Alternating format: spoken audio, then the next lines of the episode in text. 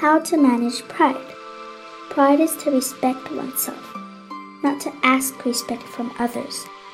If one is denied such respect and feels hurt, he or she should not fight back and hurt others. The true pride is to be responsible for one's own behavior.